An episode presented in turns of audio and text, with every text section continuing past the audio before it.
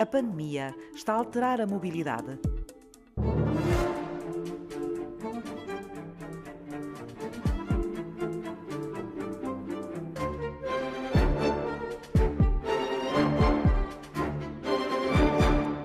Os meses de confinamento foram drásticos para a operação e para a exploração dos serviços de transportes coletivos e depois do confinamento ser levantado, continua a haver uma retração enorme porque há um receio grande relativamente às questões de contaminação. Rosário Macário é professora do Instituto Superior Técnico da Universidade de Lisboa.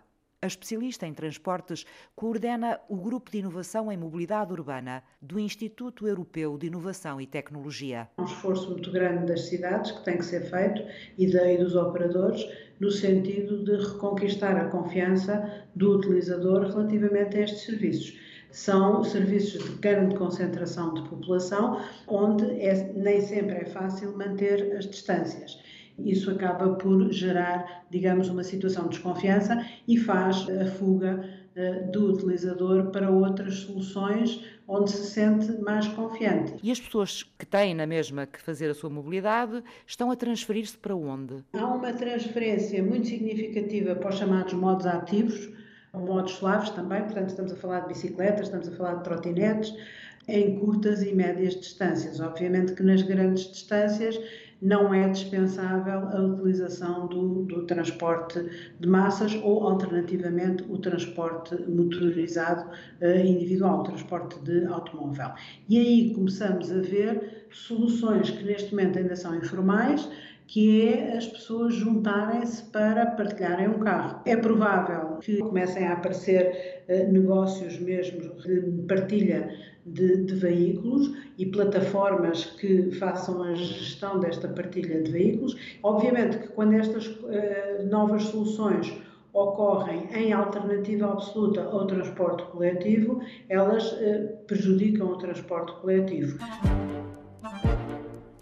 Uma forma de conciliar estas duas soluções é termos soluções partilhadas ou soluções de mobilidade suave até à, à, estação onde é possível passar para o comboio ou para o metro ou para um, um autocarro uh, interurbano e fazer o percurso principal neste modo coletivo e depois fazer os percursos capilares nestas soluções de mobilidade ativa. Ainda que é preciso um esforço muito grande de aculturação da população para estas soluções e também de a própria organização uh, dos transportes coletivos no sentido de captarem esta, esta possibilidade. Uma das formas em que esta captação tem vindo a ter algum sucesso é quando se introduzem uh, plataformas que têm a designação genérica de Mobility as a Service porque através destas plataformas o utilizador não precisa de ter uma aprendizagem prévia relativamente àquilo que são as redes de mobilidade, àquilo que são os horários, àquilo que é a oferta existente, porque limita-se a interagir com a plataforma e a dizer eu quero ir do ponto A para o ponto B. E a plataforma faz esse trabalho para o operador. E essa é a razão porque muitas vezes se diz que o novo modo de transporte é o telemóvel, porque é através do telemóvel, de facto, que há o acesso a toda esta panóplia de opções uh, que são capazes de facilitar a nossa vida, são capazes ao mesmo tempo de nos uh, oferecer uma relação de maior confiança e de menor esforço. Uma das evidências que a pandemia trouxe é que efetivamente estávamos a ter um nível de mobilidade excessiva e não necessária. Eh, foi feita a evidência de que é possível continuar a trabalhar numa parte muito significativa da nossa economia, à distância, Uh, essa é uma mudança que eu acho que veio para ficar. Por exemplo, aquilo que nós estávamos habituados, que eram as horas de ponta de manhã e ao fim do dia, isso também pode mudar com o teletrabalho? Pode, com certeza. É possível, através de alguma indução por parte das autoridades relativamente a, a regras a, e a estímulos, induzir as empresas e o cidadão a terem uma, uma, distribuição ao longo do dia mais favorável e, portanto, isso é uma vantagem.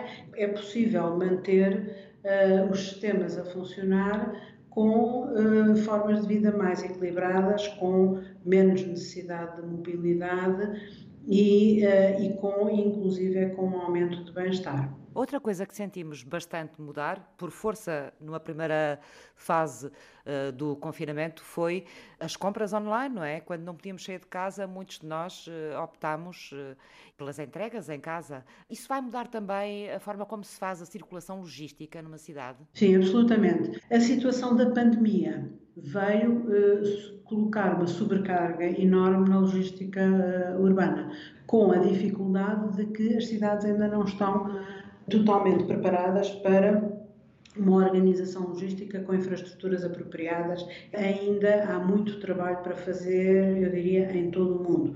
Não começou com a pandemia, mas a pandemia vai criar uma solicitação adicional tão grande a estes serviços Uh, repare, hoje é possível ver variedíssimos casos em que de repente temos entrega de um envelope ou de uma encomenda a ser feita pela Uber Eats, por exemplo, que é tão só uma evidência de que há uma necessidade de serviços que está muito acima daquilo que é a oferta existente e daquilo que é a organização existente. Se quiser, um dos uh, setores que vai ter um maior impacto e que vai uh, fazer o chamado leapfrog, beneficiando deste momento uh, que a pandemia e da oportunidade que a pandemia oferece, é sem dúvida a logística urbana.